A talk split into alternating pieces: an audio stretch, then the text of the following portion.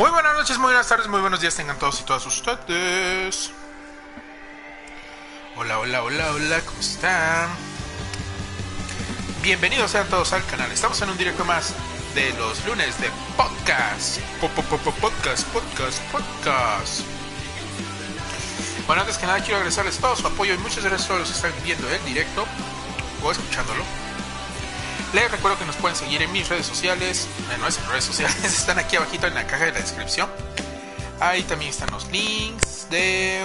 Bueno, ahí están los links, ¿no? También están las de Lander, Eh, bueno, eh, después de todo esto sin hacerlo de emoción, espero que se diviertan, pasen un rato genial. Si les gusta, ya saben, denle like, nos ayuda muchísimo. Este, apóyennos suscribiéndose y compártalo con sus amigas y amigos. Recuerden que es gratis. Por lo demás, sírvase su vida favorita. Listos, cómodos luces apagadas. Y comencemos a hablar. También recuerden que este podcast lo pueden descargar y encontrar en Spotify a partir de los miércoles. Y pues nada, comenzamos en un ratitito mientras saludo. Saluda a la banda. hola, Ne, ¿cómo estás? Hola, hola. Dice, no me el letrero, ya, jaja, ok.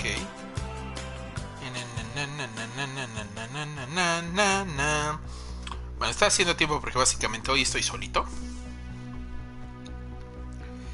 Este, sí, bueno, por, por causas de fuerza mayor, eh, Lander bebé se nos enfermó. Pero de show must go. Sí, no sé qué le pasó en la garganta. pues tengo mil ideas para, para burearlo, pero pero bueno. Eh, espéreme, ¿dónde está? ¿Dónde está? Aquí está, aquí está, aquí está, aquí está. Uf. sí, por un momento no encontré mis notitas. Bueno, básicamente... Eh, a ver, estamos con los especiales de terror. Hoy nos, hoy nos toca hablar eh, de películas. Bueno, me toca hablar prácticamente de películas de miedo. Eh, igual, por ejemplo, si tienen este, alguna eh, recomendación o algo así, o películas de miedo que les hayan dado miedo o que les hayan gustado, pues ahí váyanos dejándolo en el chat.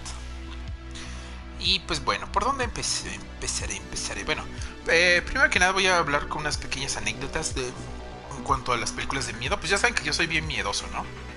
Que precisamente por eso no me gusta o la paso mal con los juegos de terror. Y pues básicamente pues... Eh, pues sí, eso, ¿no? que sí, soy miedoso, ¿no? Y bueno, básicamente, o sea, desde que era niño, pues realmente... Eh, pero es curioso, o sea, las películas de terror sí me dan miedo, pero cosas así sobrenaturales no me dan miedo. sí. Que de hecho, bueno, hoy en día, bueno, a ver, voy, voy, empecemos desde el principio, sí. Eh, bueno, cuando era pequeño, pues realmente las, historias de terror, pues, perdón, las películas de terror, pues sí me daban mucho miedo, ¿no? Era de... Em, por ejemplo, no podía ver Chucky, o las de Viernes 13, o las de... Eh, uy, ni siquiera la de It, la de la viejita, porque, pues, no, hombre, me moría del susto ahí, viendo a ver a qué horas, sobre todo a la hora que te ibas a bañar, viendo a ver a qué horas de, salía ahí del, de la coladera, salía un payaso asesino y te quería matar, ¿no? pero. Pero básicamente, pues no. Este. Cuando era pequeño, pues sí, realmente nunca veía em, películas de terror. Porque pues, sí, me daba mucho miedo. Y luego, para el colmo, recuerdo que tenía una prima. Que ella le encanta. Tengo una prima. que ella le encantaba. Este. Sí, no, no se ha muerto. Tengo nada más que no sé si le siguen gustando las películas de terror. A eso iba. pero en ese entonces ella, ella es más grande que yo, entonces recuerdo que le encantaban las películas de terror. Y yo las sufría, así era como que no, no, no quiero verlas, no, no. Entonces, pues realmente fueron... O sea, sufrí de pequeño con las películas de terror, básicamente. Fueron muy contadas las que vi cuando era pequeño. Y de repente un día, creciendo, eh, fue como... ¿Con cuál fue? Creo que fue con la de Chucky, precisamente cuando dije, ajá, una vez que ajá, fue así, este, de repente me di cuenta de lo iberosímil que eran las mismas películas de terror. Y, me empezaba a buscarle los fallos. Y decía, ¿y por qué no hacen esto, no? O sea, sería más fácil si, no sé, por ejemplo, si corrieran y no se tropezaran, ¿no? Digo, además el asesino serial siempre va caminando. Eh, ¿No? Este, o por ejemplo con los zombies, que igual son bien lentos, pues nada más corre y ya, ¿no? Eh, eh, por ejemplo, con. Pero me acuerdo muy bien con cuál me pasó con el que así hice clic y dije, ah, ya no me dan miedo, fue con Chucky precisamente. Porque decía, pues no manches, es, un muñeco. O sea, ¿qué, tonto es esto, ¿no? O sea, realmente es un muñeco que, que, que bien tú lo puedes patear, lo botas hasta por allá y ya, fácil. O agarras una escoba, ¿no? y ya le empieza a dar escobas. Órale, órale, órale. Usha, usha. Entonces fue ahí el momento en el que como que se empezaron a derrumbar todas las películas de terror y me dejaron de dar miedo. Fue cuando entonces, cuando ya en ese momento cuando dije, ah, perfecto, ahora voy a apreciar todas esas películas de terror que nunca pude apreciar antes. Y pues ya fue cuando me hice fan, ¿no? De todas, sobre todo, bueno, las del género slasher, desde Halloween, este Freddy, Jason, eh, la masacre de Texas, este, ya más cine de un poco de fantasmas, ¿no? Tipo el aro o de maldiciones, ¿no? Fantasmas y maldiciones, como el aro o este, los otros o ¿Cuál otra? ¿Cuál otra? Que se me venga a la mente de fantasmas. Ah, bueno, la del sexto sentido incluso. Eh, eh, y, así, ¿no? Y empecé también a ver películas eh, relativamente más viejas y que eran clásicas del terror, ¿no? Eh, me acuerdo, me acuerdo, tengo una anécdota cuando era pequeño. Eh, ya para ese entonces creo que ya me empezaron a llamar las películas de terror. Y en la tele iban a pasar eh, la trilogía del exorcista. Pero obviamente como, bueno, bueno, mi, mamá no me dejó ver la del exorcista. La 1, la 1 no me dejó verla. Y me acuerdo que el orden fue así. Primero pasaron la 2 que es la más pinche, yo creo. De todas es la más, la más feita, la verdad. Eh, soy un ruido. Ah, ya, ya vi que es. Ajá, es la que menos miedo da, la más incoherente, la que realmente se nota que nada más lo hicieron para sacar el varo. Y la historia es muy tonta, muy babosa. Además, digo, las actuaciones, cinematográficamente hablando, sí es súper inferior comparada con la 1. Eh, la 3, ah, bueno, todavía sí, está un poquito mejor, pero un poquito, tampoco es que digas, uy, uy, qué bruto. Pero en general, bueno, vamos, este... No... Eh, no me, este... Uy, espérame. Que casi es... Ajá, que regularmente, o sea, vamos, este, no no este no se me hacía buena, ¿no? O bueno, en general la 3 no es buena. O sea, comparada con la 1. Sí. Eh, me acuerdo que esa vez el orden era la 2, luego la 1 y luego la 3. Eh, y me acuerdo que parece entonces, pues eh, yo quería ver la, quería ver las 3. Pero mi mamá, esa es una anécdota de mi madre, dice que cuando fue a ver a que ella sí le tocó ver el estreno del Exorcista así en los cines y a las 12 de la noche y todo esto y que y pues que sí se le hizo muy fuerte en su momento, ¿no?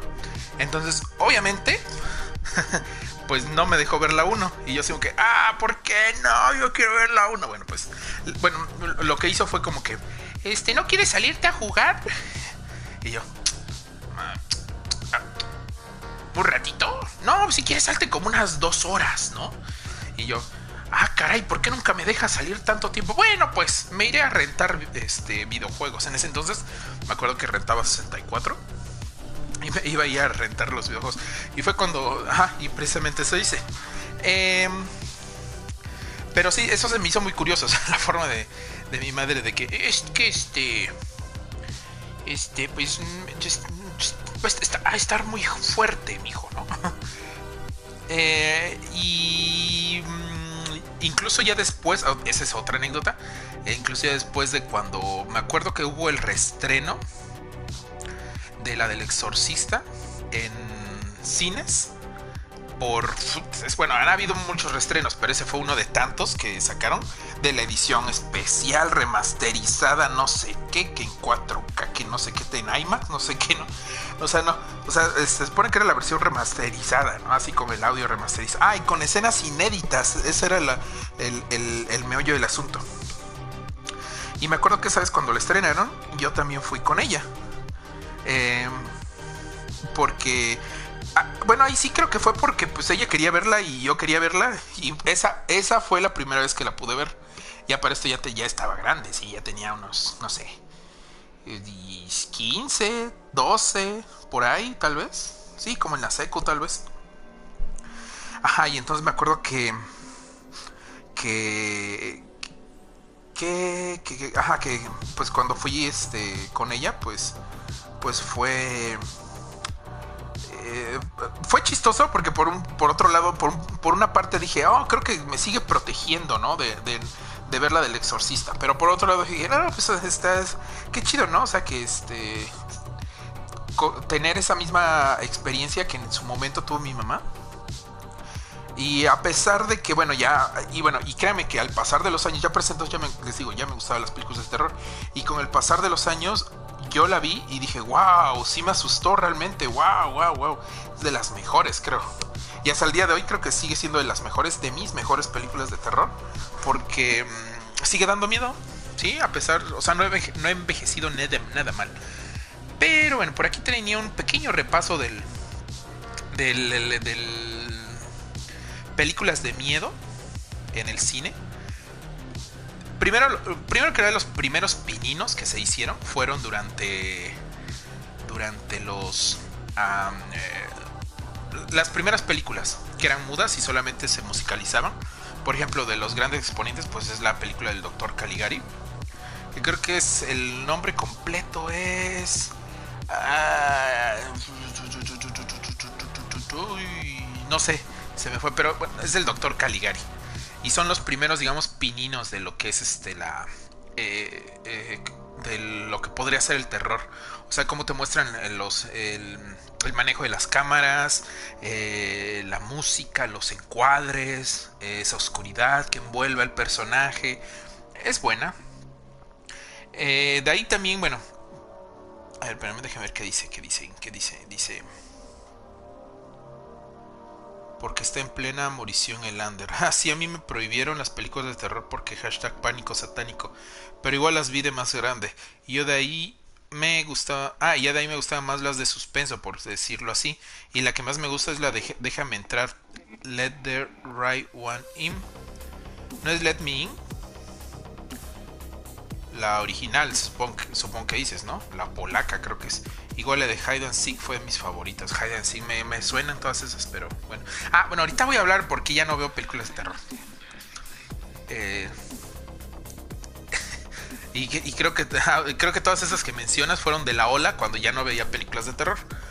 Eh, vamos, llegó un punto en el que las vi todas y dije, ah, es que pues, este, pues es que ya este, quiero, quiero espantarme, quiero asustarme. Y realmente nunca, eh, pues me asustaban, ¿no? O sea, al principio sí, ¿no? Eh, pero ya después poco a poco le fui perdiendo el miedo y llegó un punto en el que en el que literalmente pues ya no ya, ya, no raspaban, ¿no? Ya no, ya no. Y pues este ah, ah, y bueno, y curiosamente fue en la época de cuando empezó todo este boom del cine japonés y el cine oriental a, a venir hacia acá, todo este boom del terror sobre todo.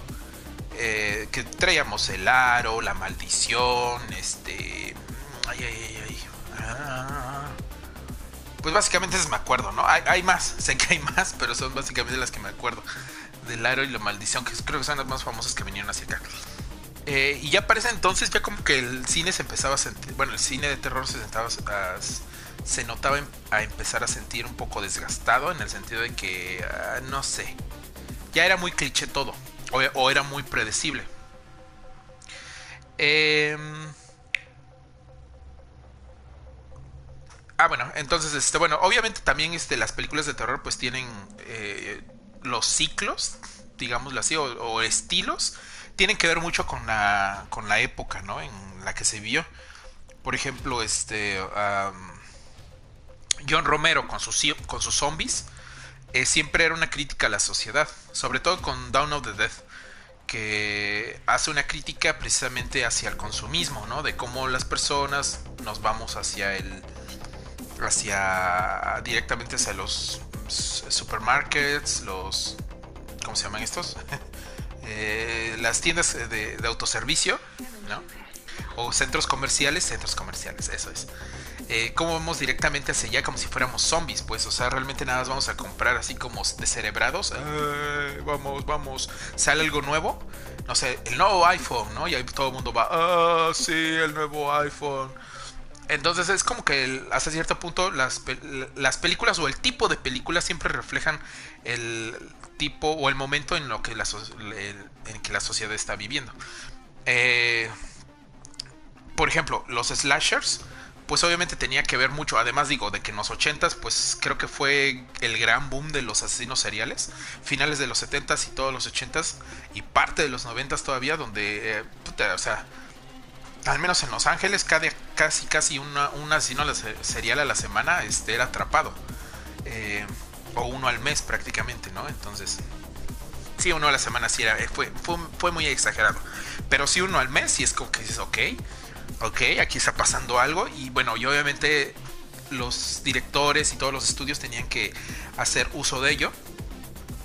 Eh, la, parte de los estudios, pues obviamente que es para explotar esto y sacar dinero. La parte de los directores es para hacer una, tal vez una pequeña eh, eh, analogía de la sociedad ahí, de cómo estamos viviendo, ¿no? Así, tal vez. por ejemplo, bueno, cuando llega lo del, el este, el boom del, de lo que es este de los nuevos slashers que eran Scream, pues es obviamente tiene que ver con la cultura que se está viviendo en ese momento en el que todo está cambiando, que es finales de los 90.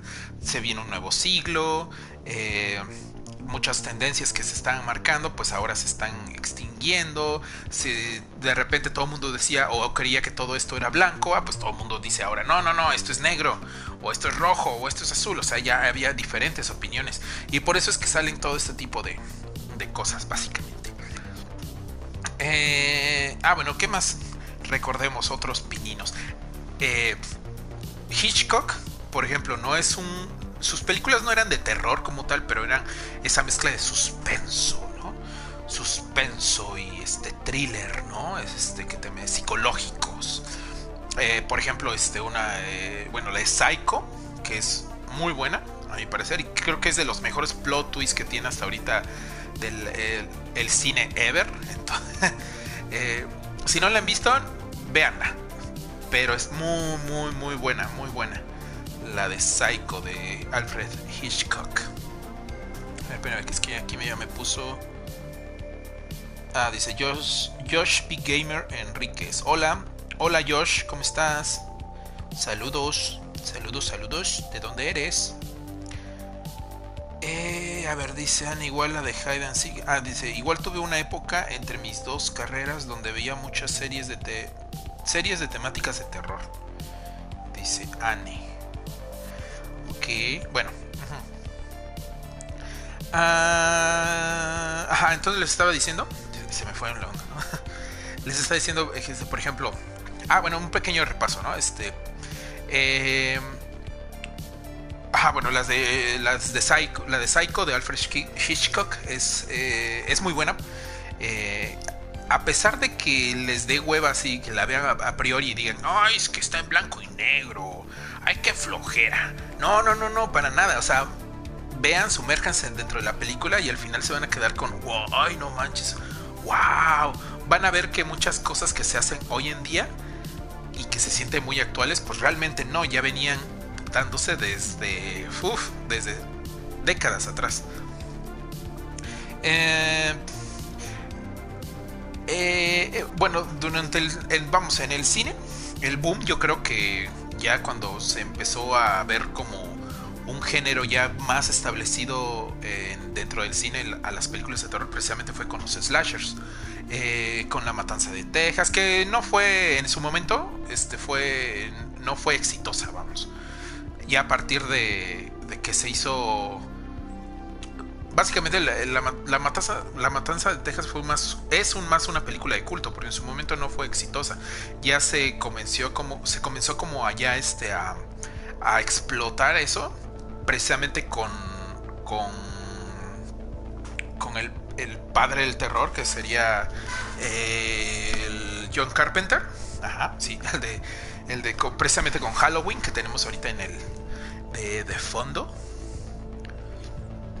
con Mike Myers, cuando realmente es cuando nace el slasher, ¿no? En ese momento es cuando lo agarras y dices, uff, eh, esto es lo que se debe hacer con... vamos, la primera película de Halloween se, sentó las bases para cómo se iban a realizar todas las demás películas de terror durante toda la década siguiente, en donde el asesino misterioso, eh, que en este caso está disfrazado, eh, que muchos, muchas otras series este, tomaron esa, esa mecánica. No solamente Freddy y Jason, o sea, muchas más. O sea, hay muchos slashers que son poco conocidos, pero igual tenían al asesino misterioso, encapuchado o disfrazado o trasvestido. Incluso hay una, hay una, donde, donde el plot twist es ese. Eh, em, ajá, entonces entonces, este. Eh, eh. Se me fue la onda. Halloween. entonces, a lo que estaba diciendo es que básicamente, a partir de ahí, Halloween sembró todas las bases de lo que iba a ser los slashers. Eh, donde el asesino encapuchado, misterioso, va en contra o va está persiguiendo a la chica en peligro que realmente no es la chica frágil en peligro que al final no te das cuenta que no es tan frágil, que de hecho es muy fuerte porque al final termina derrotando al, al, asesino y es, eh, ah, obviamente durante su paso pues echa su, su matanza de gente, ¿no? Y básicamente esa es la premisa de todas las películas. Eh, sin embargo, ah, bueno, esas películas, la, uf, la bruja de Blair, uf, uf, Ay, es buenísima esa película. La bruja de Blair. A, eso voy. Pero ahorita, ahorita voy. Termino lo de los slasher y ya vamos con. Eh, a mí me gustan mucho los slashers, básicamente no porque den miedo. Porque no dan miedo. Dan risa, muchos de ellos. Sobre todo los de Chucky o los de Freddy. Los de Freddy son. o sea, su humor que manejan es muy, muy divertido. O sea, sobre todo, o sea, es como un humor muy negro. Sobre todo el de Freddy cuando a la hora. Bueno, ambos, ambos. A la hora de cuando van a matar a sus víctimas. Eh, tanto Chucky como Freddy de repente se botan unas líneas, unos diálogos tan irreverentes que Dices, no mames, güey, ¿cómo me estoy cagando de la risa, güey? Se está matando a alguien. Ah, no importa, es divertido. Y eso, básicamente, los slashers me gustan mucho porque son divertidos. Eh, son súper palomiteros, o sea, no tienes que pensarle, no es así como que, uff, ay, no manches, aquí tengo que pensarle. son filmes súper intelectuales. No, no, no, no, nada que ver.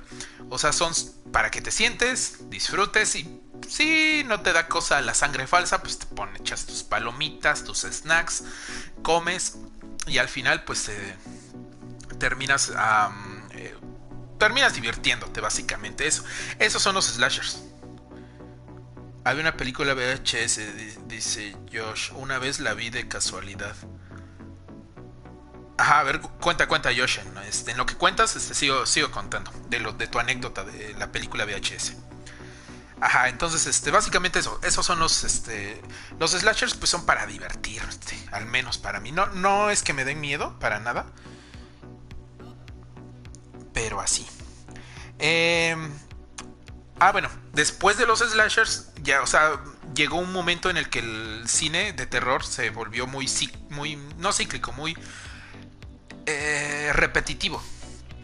Eh, o sea, eh, sí es sinónimo repetitivo y cíclico, pero no como lo quiero expresar. Es este. se volvió más repetitivo en el sentido de que pues todas las películas seguían la misma fórmula ya establecida y dijeron, ah, pues dinero fácil, ¿por qué no? Y unas salieron bien, otras salieron no tan bien y pues llegó un punto en el que pues ya era un, ya el cine del terror pues ya de ese entonces ya se notaba un desgaste. Eh, fue entonces cuando de nuevo John Carpenter rehace lo que teníamos como, eh, como base de los, del cine de terror y pues llega que pues la de Scream, ¿no? Llega Scream que a mí nunca me gustó, pero entiendo a la gente que le gustó, o sea, realmente sí, sí, sí, entiendo. veo a todas esas personas el por qué lo vieron y dijeron, wow, eso es lo, máximo, lo nuevo, así es, ese es el giro, hacia dónde debe ir el nuevo cine de terror y toda la onda. A mí realmente nunca me gustó ni las... Nunca, nunca. La fórmula de tanto de Scream como la de Sé lo que hicieron el verano pasado se me hicieron muy, ah, no, muy tontas, porque eran, eran básicamente capítulos de Scooby-Doo, pero de dos horas. Así, tal cual. Donde al final, ¡oh! ¿Quién era el malo? ¡Oh! El viejo Fred. Nadie lo hubiera imaginado, ¿no? O sea, es como que, ah, no sé, no sé. A mí, pero entiendo, o sea, entiendo que en su momento a la gente les, les haya gustado Scream. Eh, pero, pero, pero, pero, por otro lado, se empezaba ya, uff, a mover las aguas del terror psicológico. Eh, que después, les digo, iba a venir toda esa oleada de Japón hacia acá, totalmente. Pero, pero vamos, los primeros, las primeras bases, antes de ya entrar así, antes incluso de, decir, oh, esto es este, eh, ese, ese ya es el terror psicológico en donde pues realmente los sustos y los screamers no son tan importantes, sino es más como que el, el suspenso y el preámbulo a algo, ¿no? Y pues una, una, de esas grandes películas precisamente es La Bruja de Blair, que, que, que, en su momento La Bruja de Blair fue, fue muy polarizada, o te gustaba o no te gustaba. Sí, o sea, era de que, ah, no, o sea, es, wow, esto es la nueva joya de terror. O de plano decía, sabes que esto es una mierda. Porque, y también entiendo a esa gente, a, mí sí me gustó. Pero ah, entiendo mucha gente donde a la que no le gustó y diga, ay, es una mierda, ¿no? Porque básicamente, pues no te enseñan nada, nunca aparece nada, nunca aparece ningún monstruo, ni la bruja, ni un fantasma, ni nada pero la forma como te va llevando la película, y, digo, también, ah, bueno, este también cabe aclarar, este, nota, eh, paréntesis, eh, también fue la precursora de los documentales falsos. Hay más, hay más, pero digamos es la que se hizo mainstream y la que lanzó el formato para que otros más dijeran, oye, sí se pueden contar buenas historias usando ese formato. No, sí, porque digo, también está Holocausto Caníbal, que también creo que es, más o menos ese mismo formato. Eh, y es un poco más añeja. Pero siento que ahí no está tan bien lograda. En La Bruja de Blair está muy bien lograda. Donde obviamente tienes, haces creer a todo el mundo eh, de que esto es una grabación real que encontraron de unos estudiantes. Digo, además la campaña de marketing que tuvo La Bruja de Blair estuvo espectacular. Eh, me parece que hicieron en su momento varias páginas web falsas. Eh, llegó creo que hasta los noticieros de las televisoras, o sea, narrando que realmente era como, o sea, algo real, pues de que unos muchachos habían desaparecido en medio del bosque de la comunidad de Blair y ta, y así. Y, y, eso ayudó muchísimo a que, a que la gente fuera a verlo, ¿no? Obviamente de, La Bruja de Blair se derivan todas estas películas de eh, actividad paranormal, Cloverfield, que Cloverfield no es de miedo, pero bueno, es de ese estilo, vamos. Eh, a ver, espérenme qué dicen, los leo rápido.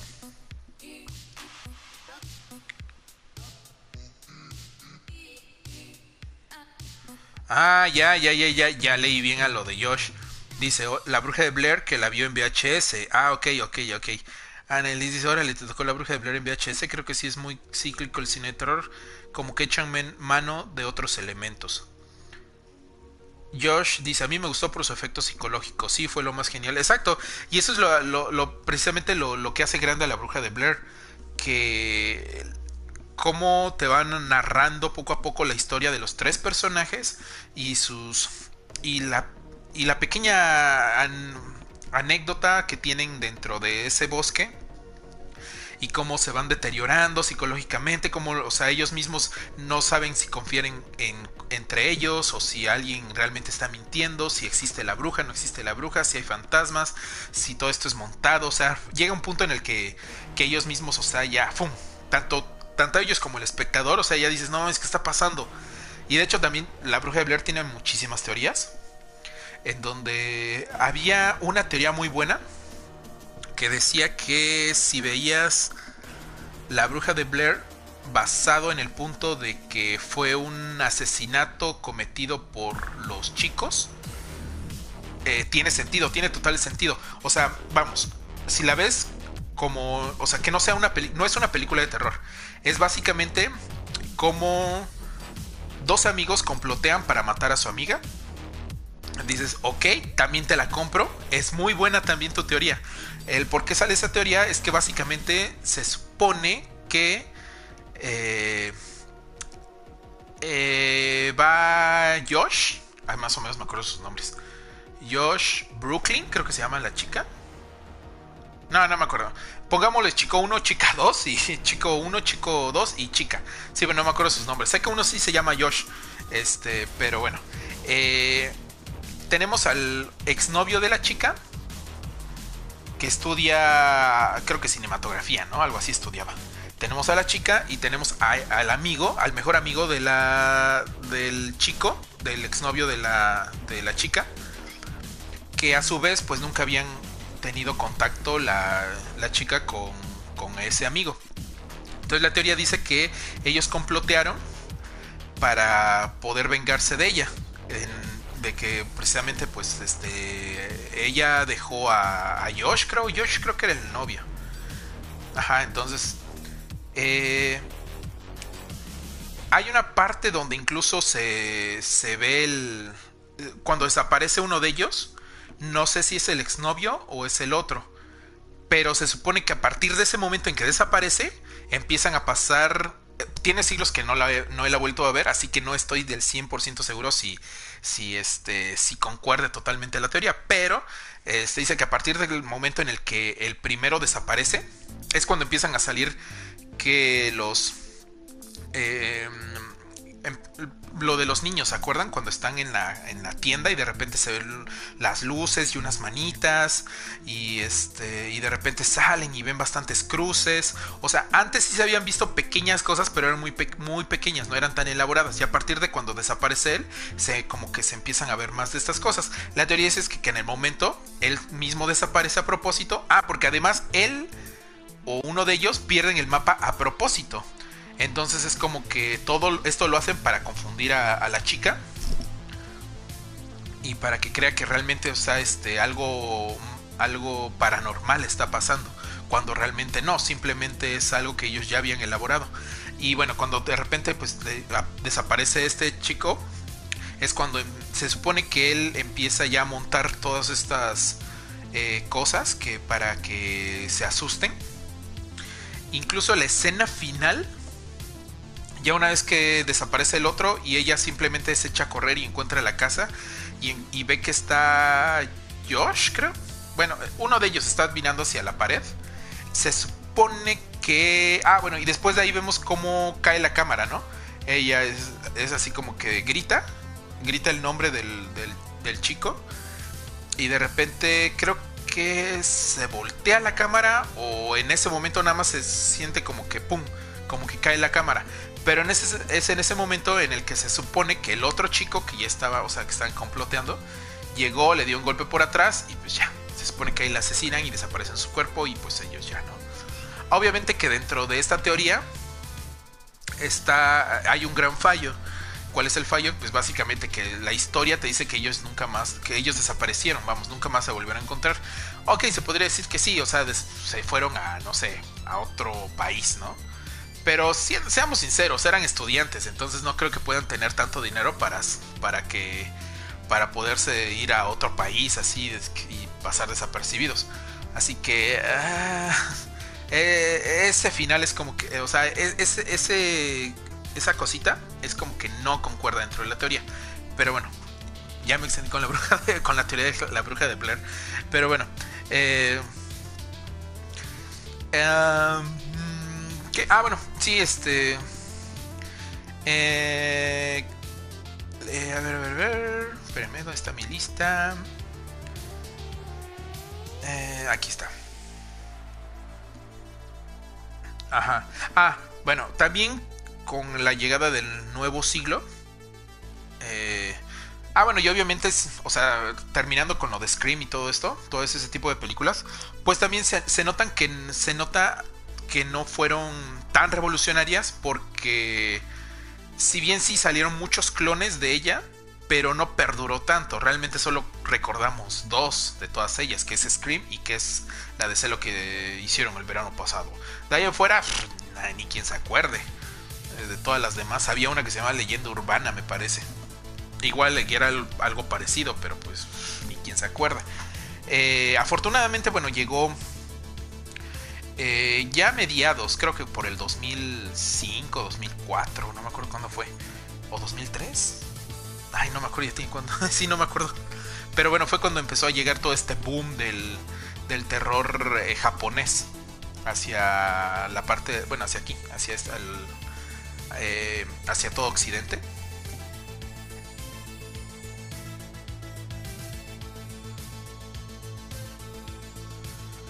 Dice Willy, quiero ver el stream, pero no me quiero spoilear. Hola Willy, ¿cómo estás? Dice Josh, vi también la película de actividad paranormal, pero solo la primera. Jaja, de la reseña del Joker. Sí, tú mira, tal vez sea sin spoilers. Sí, de hecho, bueno, ahorita que llegué a, lo del Joker, eh, eh, sí es...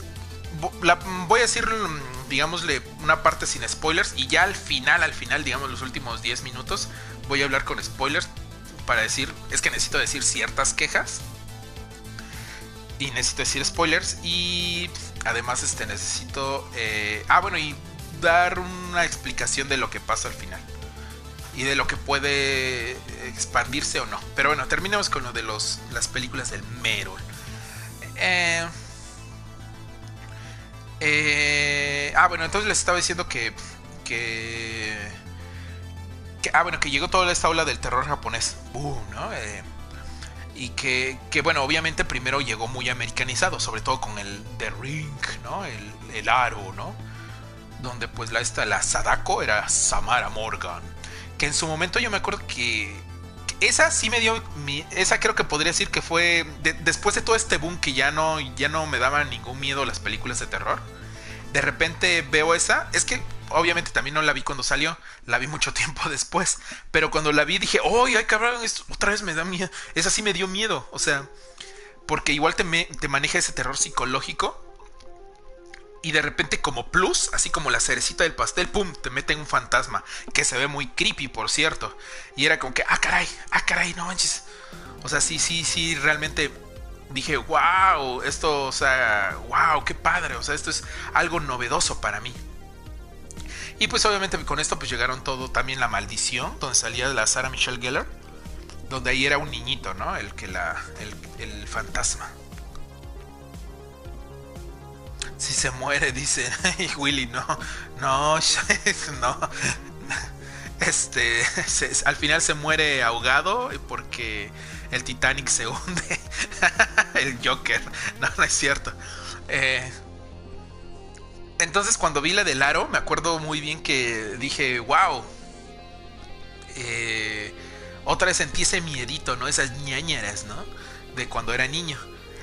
Y otra vez volví a tener fe en, las películas de terror. Pero como todo, se sobreexplotó, llegaron demasiados. Eh, y al final, pues, este... Ah, pues no.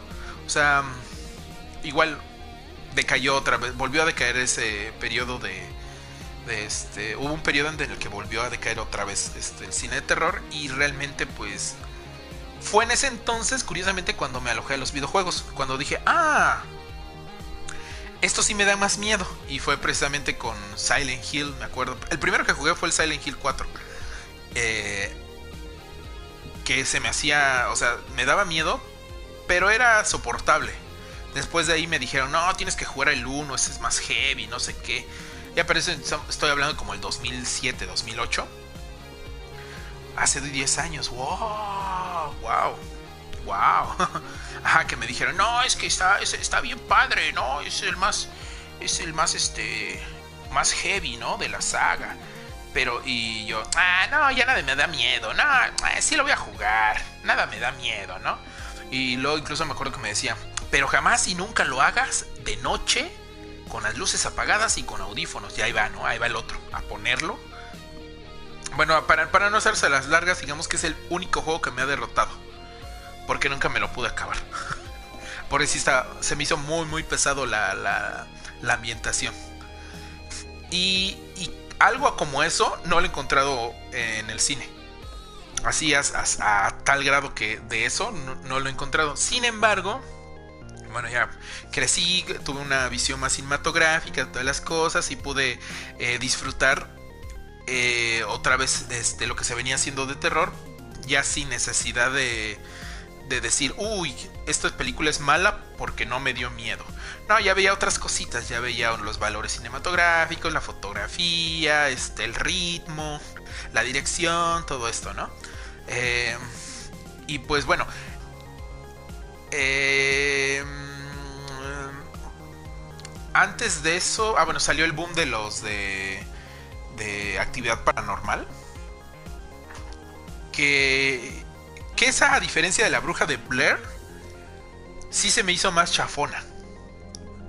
Porque la bruja de Blair por lo menos trataba de contarte una historia. Pero esta eh, esta no, esta eran como clips, como clips sobrepuestos, así, de la cámara de seguridad, y era como que, eh, como si te pusieran, pusieran GIFs así de, de, Twitter, así te los, te los mezclaran y te los pusieran todos juntos y ya. Y, realmente la historia es nula, básicamente la historia creo que son dos, dos, dos, dos, dos líneas, ¿no? O sea, es... Eh, pareja vive en una casa que está aparentemente embrujada por un demonio fantasma o algo así. Y miren, este es el video. Y ya, ¿no? O sea, ah, no sé, no, no. Eh, sí se me hizo una decepción la actividad paranormal comparada con la bruja de Blair.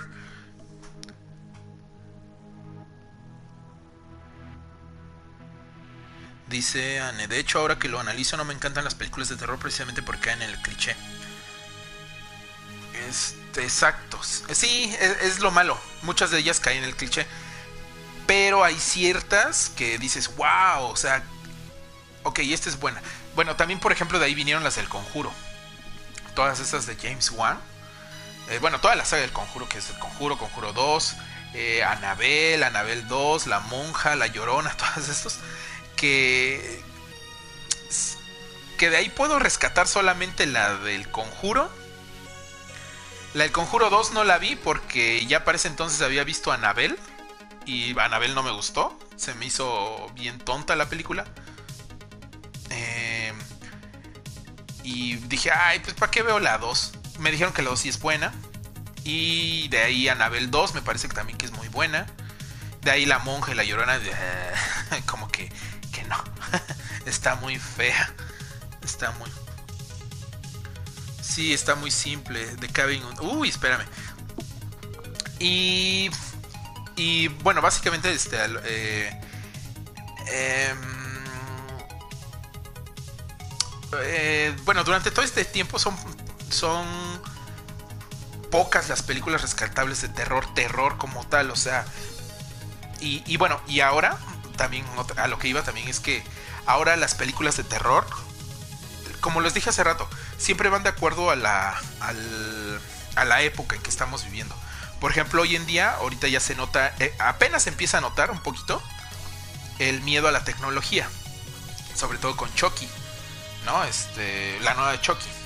Que bueno, es, es ahora ya reimaginando al, al, muñeco de Chucky, pues es un producto tecnológico que se sale de control y empieza a asesinar gente, ¿no? Y dices, ok, ok, va bien. Eh, ¿Dónde, dónde? Ah, y de hecho incluso creo que esto se podría ver todavía más reflejado en el cine de zombies. Porque el cine de zombies sí es muy, es muy dependiente del, de la actividad sociopolítica que hay en el, mundo o en el momento en el que fueron exhibidas las películas. O libros. Por ejemplo, había uno. Un libro de... Ah, precisamente de Stephen King que salió por ahí del 2006, 2007 me parece, que era cuando empezaban los, el boom de los celulares. O sea, y ni siquiera los celulares, los, este, los iPhone y todo eso, o sea, no, ya, o sea, eran de los BlackBerry todavía, yo creo. Pero apenas empezaba el, el boom, pues. O sea, todavía ni siquiera se alcanzaba lo que hoy en día se vive con los celulares o con la tecnología móvil. Eh, y ya él, por ejemplo, recuerdo que había hecho, eh, bueno, la novela esta de que, les hablo, es donde un virus zombie se... que también si leen la premisa, leen, van a decir, ay, qué estupidez. Pero está, está bien, está decente el libro. Eh, se supone que un virus zombie, zombie se esparce por toda la humanidad, pero la forma en como infecta o te infectas es por una llamada telefónica del miedo. No, de hecho, ni siquiera es el miedo. O sea, se supone que en el momento en el que contestas, o era un texto, no, no, no, sí era una llamada. O sea, este, de repente te llega una llamada y tú en el momento en el que te contestabas ya quedas infectado. Y ahí te explicaba, ¿no? Que tenía algo que ver con, con las ondas sonoras que se te metían en tu cerebro y bla, bla. Al final no eran como zombies como tal, eran más como infectados. Uy, hablando de infectados, buenísimas las películas. 28 em, días después y 28 semanas después. Muy, muy buena. Sobre todo la primera. La primera es muy buenísima. Es buenísima. Que también esas, cines, eh, bueno, esas películas reinventaron todo lo que era las películas de zombies. Porque básicamente siempre veíamos a los zombies como pues cuerpos putrefactos que se movían lento, que este sí comían gente, ya bueno, ya no solamente comían cerebros, también comían partes humanas, pero era, o sea, este, vamos, ya eran muertos, que eran reanimados. Y con esto realmente pues fue el, twist, el plot twist a las historias de zombies, donde, donde pues bueno, aquí era un el virus de la rabia modificado, se salía de control y ¡pum! En, en, días, ¿no? Sí, por el primer días. Ah, precisamente en 18 días, eh, toda la isla de Gran Bretaña se iba a la mierda y, nos centrábamos en un personaje que precisamente 18 días después se despertaba y decía qué pedo que pasó y tenía que vérselas y esquivar todas estas todos estos nuevos problemas de esa que habían que habían este en Inglaterra precisamente dice Michelle hola Michelle cómo estás pero, ajá, espérame, espérame, deje leerlos. Dice, a ver, de hecho ahora que lo dices, ajá, sí, sí, sí, leí eso, ah, lo del cliché, ¿no? Y lo dice, sí, tengo mis consentidas, pero ya es poco lo que me asusta. Luego Josh dice, sí, era muy simple. A The Cabin de Woods, ah, espérame, para esas voy. De hecho voy a las recomendaciones ya. Del 2000 para arriba no vi casi nada de terror. Ufas, dice. Sí, dice Michelle. Pero no sé por qué dijo ufas, sí. Si por alguna película que estaba hablando o algo así. 30 días de noche es de vampiros, pero creo que es más de acción que de terror. Dice Anne. Eh, uy, es que, es que realmente, si, si me pasara hablando así, me, me puedo pasar otras tres horas hablando de, de películas de terror. Pero, pero vamos así a, a recomendaciones. Eh, Drácula de Bram Stoker. Eh, esa es una joya, es buenísima esa película. Eh, de hecho, siempre trato de verla en, todos los meses de octubre, de todos los años, obviamente. siempre trato de verla así, este, por lo menos una vez, ¿no? ¿qué es que estas las tengo anotadas acá. ¿Qué otra? Eh, Ah, bueno, obviamente El Exorcista, ya lo dije anteriormente. Que, que es de esas películas que sí, es viejita. Y tal vez tiene un ritmo muy lento. Pero si le dan el chance, créeme que les va a gustar. Tal vez ya no les dé miedo. Como antes, ¿no? O sea, ya realmente van a decir, ay, qué chafa se ve eso, ¿no? Ay, he visto mejores screamers que eso. Pero si lo ven desde un punto más cinematográfico, es muy buena, vale la pena. ¿Qué otra tenemos? Ah, la profecía también. La 1, sobre todo la 1. Eh, si quieren complementar la historia, pues échense la 2 y la 3, pero con la 1 ya, más que suficiente. Eh, donde Damian, Damian, Damian, Damian, Damian creo que era, era el hijo del diablo. Eh, bueno, eh, la profecía pues supone que trata sobre que una familia adinerada, eh, por azares del destino, tienen que criar al hijo del diablo, al anticristo, ¿no? y pues... Y, está creepy, ¿eh? es que esa la vi hace unos que... No iba a decir hace unos meses, pero no es cierto, ya tiene un año, creo que la vi. Sí, la vi creo que en diciembre del año pasado. Y, tiene, tiene buenas escenas, tiene buenas escenas. La 2 es más choqueante, porque tiene escenas más gore, más grotescas, pero nada más es eso. O sea, le falta carnita en cuanto al argumento. Pero la 1 es muy buena, esa sí se la recomiendo. ¿Qué otra? Eh, ah, bueno, Dawn of the Dead. Pueden elegir la de John Romero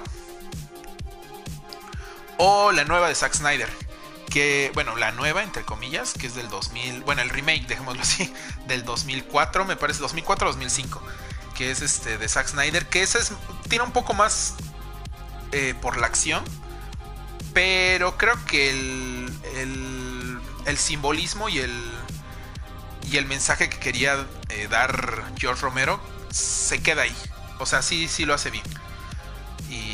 Y es raro, ¿no? Este, viniendo de Zack Snyder. ya saben que lo odio, pero bueno, no, es cierto. no, pero este. Pero sí, Dawn of the Dead este, también es muy buena. Eh, se les recomiendo. Eh, bueno, ¿de qué trata? Es este. Eh, un grupo de refugiados. Bueno, hay una. De repente, pum, sale un apocalipsis zombie. De la nada. No sabemos por qué, ni de dónde brota. Es lo de menos. Eh, de repente un grupo de personas se tienen que ver refugiados en un centro comercial y tienen que convivir y, durante todo el tiempo en el que conviven, mejor dicho, eh, se ve como eh, pues cómo son las relaciones, ¿no? En, un mundo apocalíptico donde pues todo se fue a la mierda, pues me gusta porque ellos mismos hacen su propia utopía dentro del centro comercial. Obviamente hasta que se le acaban los recursos, porque una vez se les acaban los recursos, pues tienen que buscar eh, nuevas cosas, ¿no? Salir de ahí, obviamente. Em, ¿Qué más? ¿Qué más? Ah, bueno, una basada en los mitos de Lovecraft. Las películas de Love, bueno, las que están basadas en Lovecraft son malísimas. La gran mayoría son malísimas. O sea, las películas, o sea, que vamos, que están basadas directamente en uno de sus libros. Las que tienen influencias de, sí suelen ser buenas. Por ejemplo, bueno, es que iba a decir este Guillermo Mentor con el laberinto del fauno, pero esa no es de terror. Sin embargo, mete, mete cositas ahí, Lovecraftianas. Eh, Hellboy, en Hellboy también mete bastantes cosas Lovecraftianas, este, Guillermo el Toro también, pero Hellboy no es de, terror. Pero bueno, este... Ah, bueno, les decía que sí, casi todas las películas de, que están basadas en, en historias así directas de Lovecraft son malísimas. Ah, pero hay una que vi hace. Es, de hace 10 años, creo. Ajá, el 2007, 2008, creo que es esa película. Es de bajo presupuesto, así. No esperen los grandes efectos eh, ni nada.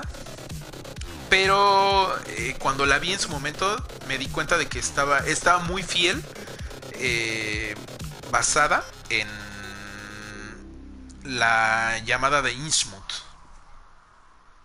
Sí, es la llamada de Innsmouth. Em, no, espera, la llamada la sombra sobre Inchmut, ya. La llamada de Cthulhu, sí, sí, sí, sí. los confundí por un momento. La sombra sobre Inchmut está, está muy bien recreada. Me hubiera gustado que como plus eh, se hubiera ambientado en los años 30, años, más o menos, años 20, años 30, por ahí. Pero bueno, obviamente tenía poco presupuesto. Entonces se supone que se, se localiza en, la actualidad. Eh, está ambientada en, bueno, en bueno, no en la, o sea, en la actualidad de hace 10 años, del 2008. Eh, la película se llama Dagon o Dagon. Ah, sí, les digo, o sea, es de muy bajo presupuesto, no esperen grandes efectos ni nada, pero es muy buena adaptación. De las mejores que he visto, creo. Bueno, la mejor que he visto. Y por último, también les quiero recomendar. Eh, Sí, sí. Sí, sí, sí, te, te entendían. Dice, sí, la llamada es de Cthulhu. O tengo tres perdidas de él, por cierto. Drácula, Gary Oldman y Winona Ryder no se llevaban y aún así hicieron un trabajo magistral, dice Ale. Oh, sí es cierto, sí. Bueno, es que realmente creo que era más porque la Winona Ryder era bien mamona. Porque incluso me acuerdo que después de que hizo esa película fue como que, ah, necesito tomarme un tiempo de descanso porque esa película me dejó muy, muy, muy exhausta. ¿Exhausta de qué? Si no hiciste nada, nada más te paras ahí con cara de, de emo, casi, casi. Pero bueno, ya. Em, ah, y la otra que les quiero recomendar es la de Cabin in the Woods. no, no es de mero de hecho, es la película es. Bueno, sí es, es que es de comedia y miedo, tal vez podría decir. Dicen de poner el pescuezo para que la muerdan, ándale. Eh, es. a ver, voy a decirles más, o menos este de qué trata, sin spoilers, porque está buena. Y precisamente son los, eh, los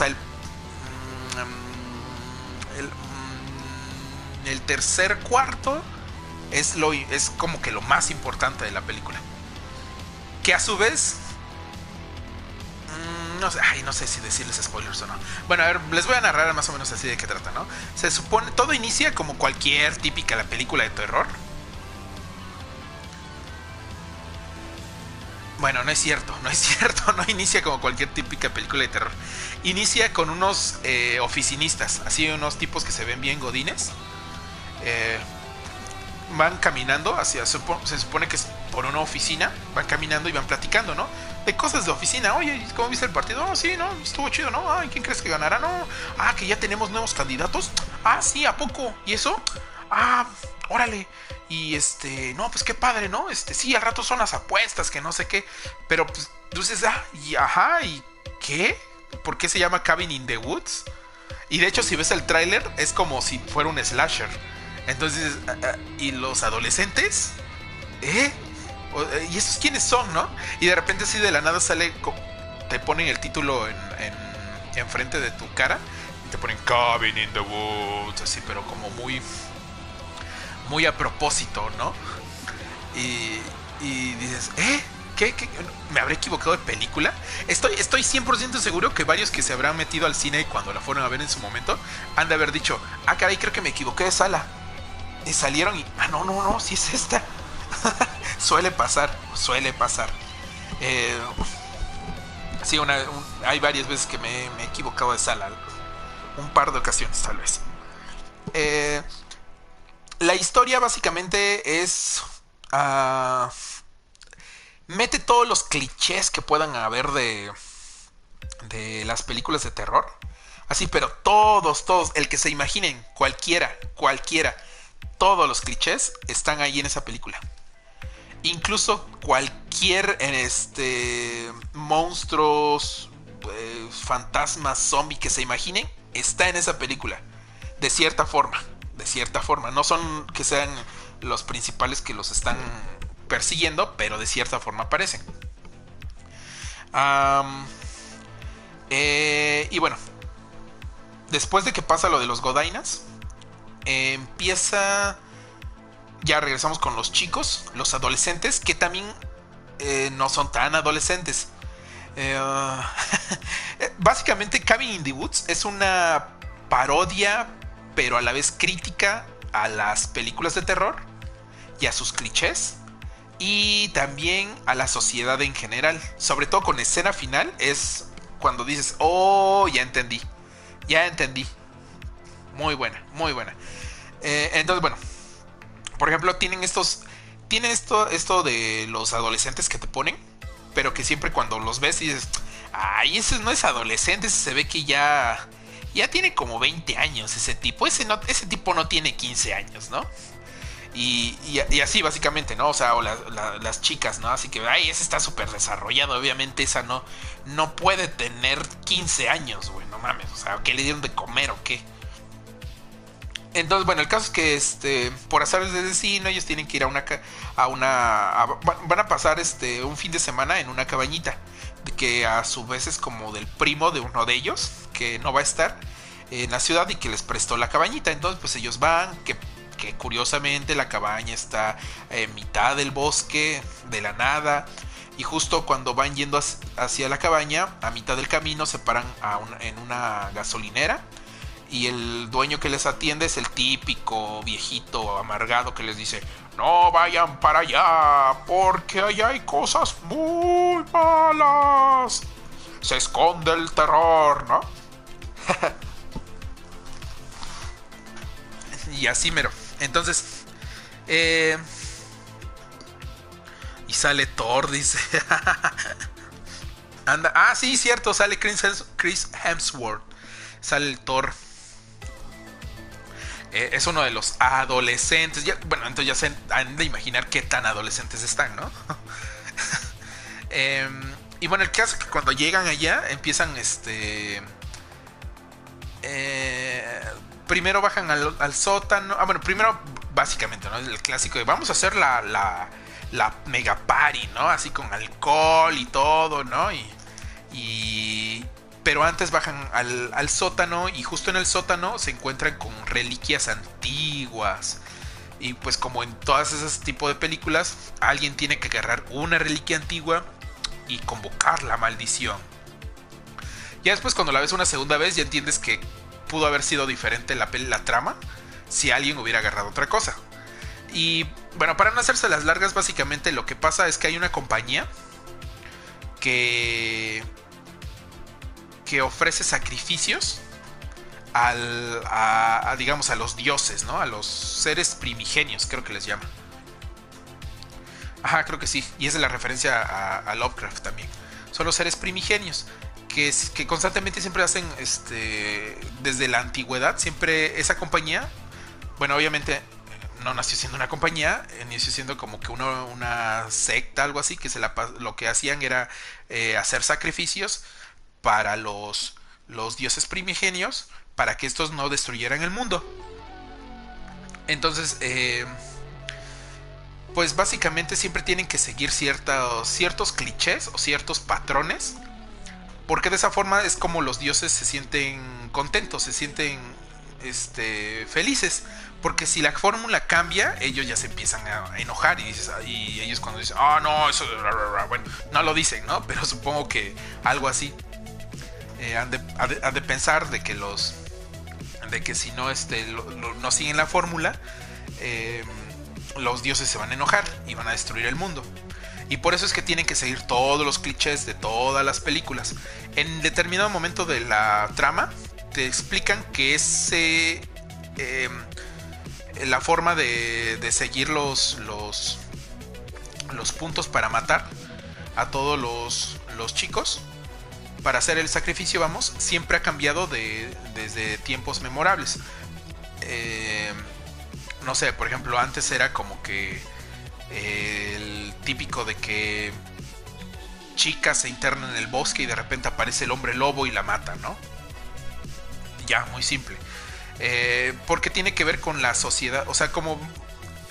ahí es como se, se, meten un poco más este, en la cuarta pared y empiezan a narrar que, y ahí es cuando ya te empiezas a dar cuenta que los dioses primigenios somos nosotros, somos el público.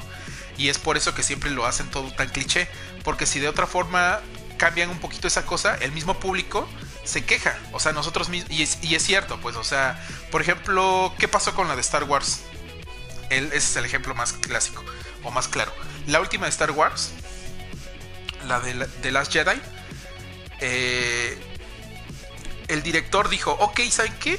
Todo lo que se había construido, a la mierda, voy a hacer algo nuevo. Y ¡pum! Los fans se enojaron. ¿Qué? ¿Cómo te atreves? Esto no es así, ¿por qué está esto? Si eso se supone que iba a ser así. Y uff, ¿no? Entonces es, igual. Entonces es lo que critica precisamente esa película. Y bueno, ya, básicamente. Eh, pero obviamente, bueno, ha enfocado hacia las películas de terror. Y pues bueno, hemos llegado al, aquí al, al este, al, a la parte del tema central. Y ahorita va mi reseña del, del bromas. el bromas. Pero, espérenme, antes voy por agua y los dejo con un pequeño intro.